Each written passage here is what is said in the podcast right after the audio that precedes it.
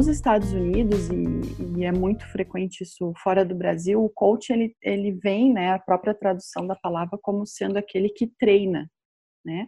Aquele que, que é um treinador, né? E aí, talvez algumas palavras que para gente são mais familiares é, por exemplo, o papel do conselheiro, né? De um aconselhamento. Será que o coach aqui para nós seria um conselheiro? Ou será que ele seria um consultor? Né? Ou será que ele seria um mentor? Como é que a gente pode traduzir isso é, eh, para nossa realidade? Então, o autor já nos dá algumas pistas. É uma pessoa que ajuda a gente a tratar das questões do passado, né? São aquelas, aquelas pessoas que, de alguma forma, a gente senta, é, desabafa sobre situações que aconteceram e ele nos dá alguma orientação, alguma palavra em relação a isso, né? Já a consultoria tem a ver com atingir um objetivo muito específico a curto prazo. Então, a gente tem ali alguma coisa que a gente quer alcançar e a gente vai então para um consultor que é especializado naquele tema e pede para ele ajuda de como que a gente vai chegar lá. Já o mentor, ele normalmente tem o papel de alguém um pouco mais experiente que a gente, não necessariamente em idade, mas sim em experiência de vida e dos processos pelos quais a gente está passando. É, e que, de alguma forma, nos dá uh, uma palavra e direção em relação àquilo que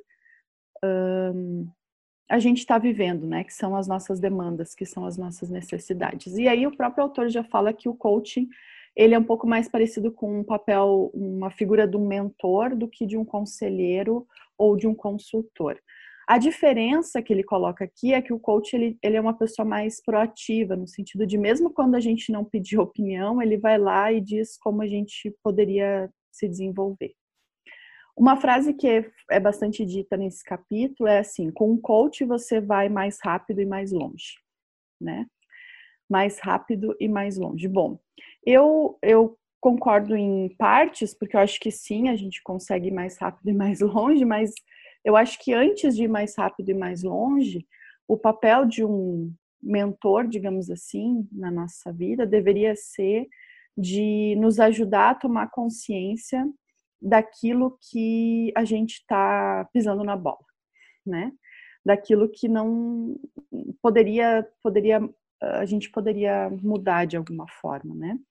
E aí, quando a gente for, vamos colocar assim no papel então de líder, né? Que é o que a gente está fazendo até aqui, e, e pensar assim que para a gente, né, ter um mentor é importante que a gente tenha consciência de que a gente precisa é, estar numa posição de humildade para aprender.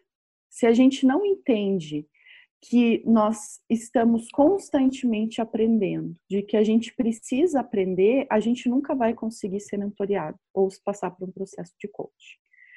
É, pressupõe, a mentoria pressupõe essa humildade de que eu não sei de tudo, de que eu preciso de ajuda para uh, ir mais longe, mais rápido, né? Ou para tomar consciência daquilo que são as minhas limitações e poder, então, ser ajudado diante disso, né?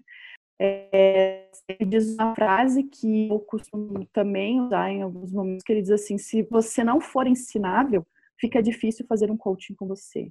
Então, isso, gente, é uma verdade muito impactante que eu vejo com muitas pessoas que eu acompanho, especialmente no, no, no, trabalho que eu venho desenvolvendo já desde o ano passado, que é uma espécie de mentoria de coaching, não só aqui no Soma, mas com o pessoal da Missão Zero e esse ano especialmente com os alunos da FATEV, é que tem algumas pessoas que são muito difíceis de serem, elas não se põem no papel de serem ensináveis, né? Muita gente uh, acha que já sabe de tudo, né? E, e ao invés de reconhecer o seu erro, é, tenta se justificar o tempo todo. Então, é uma, essa é uma atitude que a gente deveria evitar, né? Ou que a gente deveria, se a gente faz isso, a gente deveria é, se observar e tentar se conhecer para pensar assim: será que eu sou uma pessoa ensinável? Será que eu me deixo ensinar pelos outros? Tá? Então, esse, essa para mim é uma das frases chaves no que diz respeito à mentoria. Segundo que uh, hoje em dia não é muito fácil a gente encontrar um mentor, digamos assim, né? Primeiro porque, uh, aí eu pego o gancho do, da fala do Jonathan ali, da questão do, do líder, do... Olha só, sei tantas nomenclaturas de futebol, como que é o nome do, do líder lá do, do futebol? capitão, capitão. É. o capitão do time, vocês verem como eu entendo de futebol o capitão do time, ele não vai, não, normalmente ele não é uma pessoa lembrada ou não era, né?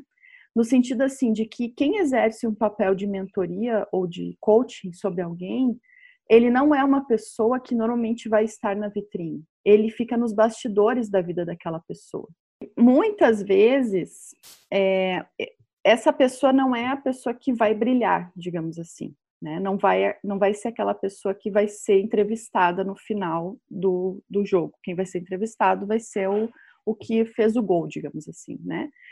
Então, de alguma forma, eu, né, uma análise agora minha, tá um pouco assim em extinção as pessoas que que nos ajudam a chegar lá sem, sem aparecer, digamos assim, né? A gente quer, todo mundo quer aparecer de alguma forma. Então, eu acho que isso é uma coisa que a gente precisa estar muito atento, porque as pessoas existem, mas elas estão um pouco escondidas e talvez a gente precise estar atento a elas, né?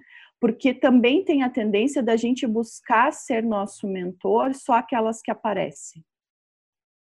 Sabe? A gente quer, a gente quer dizer, ah, eu tenho aquele mentor, eu tenho isso é muito comum na psicologia, né? Ah, eu tenho aquele psicólogo, eu vou naquele, entendeu? Quando talvez não é aquele que deve, que é o que está atento à tua vida, porque ele diz assim também. E que eu achei muito interessante, que também demanda um tempo muito grande, é que o mentor, o coaching ali naquele papel que ele está falando com relação à liderança, é alguém que te observa, é alguém que caminha de alguma forma contigo, é alguém que vê você agindo, é alguém que vê você em, em campo, né? Digamos assim. Então também tem que ser alguém que esteja próximo a você e que, e que te observe, que te conheça a ponto de poder colocar é, ali a sua opinião com relação ao teu desempenho.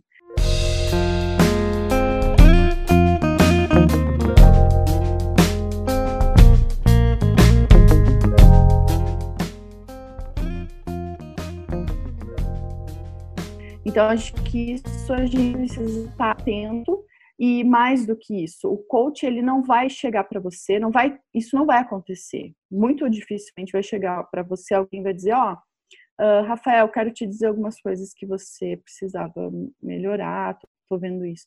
É, é, muito difícil acontecer isso espontaneamente por parte do coach. A gente é importante que a gente busque as pessoas e diga assim, olha, Será que você podia uh, dar parecer assim com relação a, ao como eu tenho me desempenhado nisso, nisso, naquilo?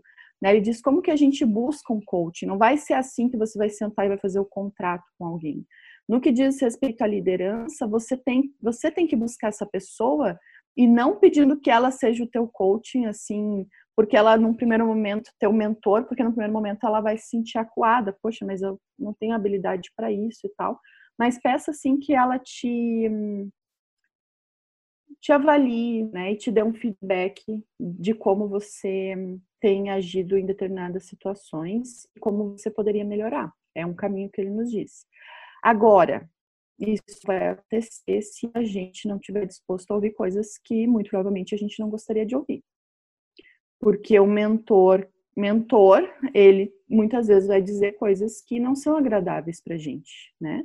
E a tendência, especialmente enquanto jovens, que quando a gente é jovem, a gente acha que sabe muito mais do que a gente realmente sabe, né? Pelo impulso, pela paixão. A gente acha que sabe muito, que tem certezas de muitas coisas, quando na verdade não é assim, né? E aí a nossa tendência é buscar opinião e conselho só com quem vai dizer o que a gente gostaria de ouvir. E, e, não deveria ser esse o papel do mentor ou do coach que o Andy Stanley está falando ali. Ele está dizendo, olha, tem que ser pessoas que te apontem também coisas que você não gostaria de ouvir, né?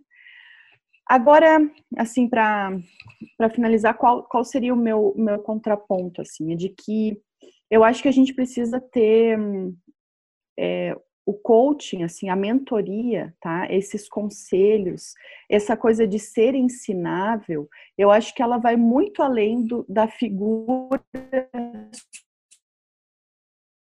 O que eu penso? Que é importante pessoas reais, vidas, pessoas reais, com quem a gente possa falar e que possam nos devolver. Eu acho que isso é um processo importante, um processo de humildade, é um processo de aprender a falar de reconhecer nossos erros, né, de, de reconhecer as nossas dificuldades, né, um mentor onde eu possa ter uma certa liberdade para expor, né, por exemplo, o exemplo, né, o exemplo que o Samuel deu ali de desabafar, de dizer, olha, eu não, não me vejo como pastor, enfim, e, e, eu acho que a gente precisa de pessoas reais. Mas eu também acho que a gente tem um outro processo de também, de alguma forma, ser mentoriado, que a gente poderia usar, por exemplo, um termo que seriam quais são aquelas vozes, né? Quais seriam no a nossa assembleia de vozes, digamos assim, que de alguma forma nos mentoriam.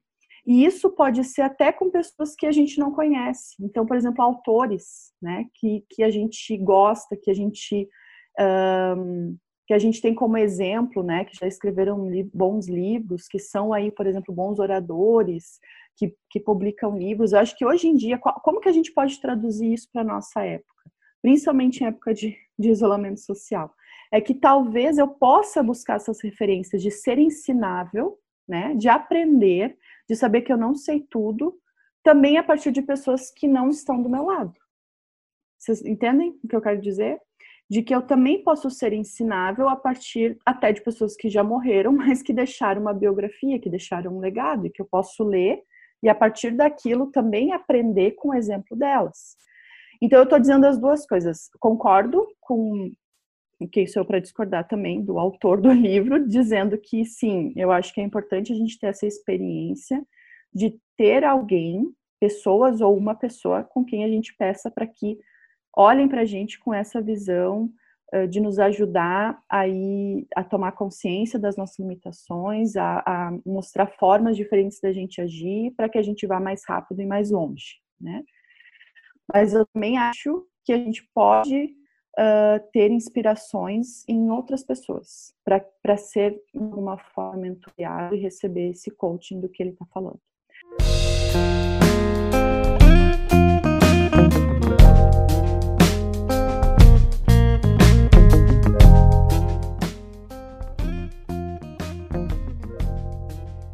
E ele dá o exemplo uh, de Salomão, né? Salomão, que foi considerado dos mais sábios.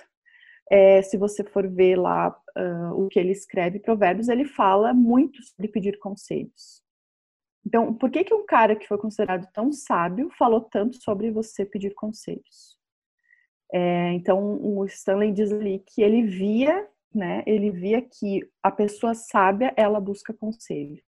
Às vezes a gente tem a tendência a usar o nosso temperamento, né, a nossa tendência comportamental meio que como se usa aí no, no mundo secular o horóscopo, né? Ah, porque eu sou de peixes, então eu sou assim.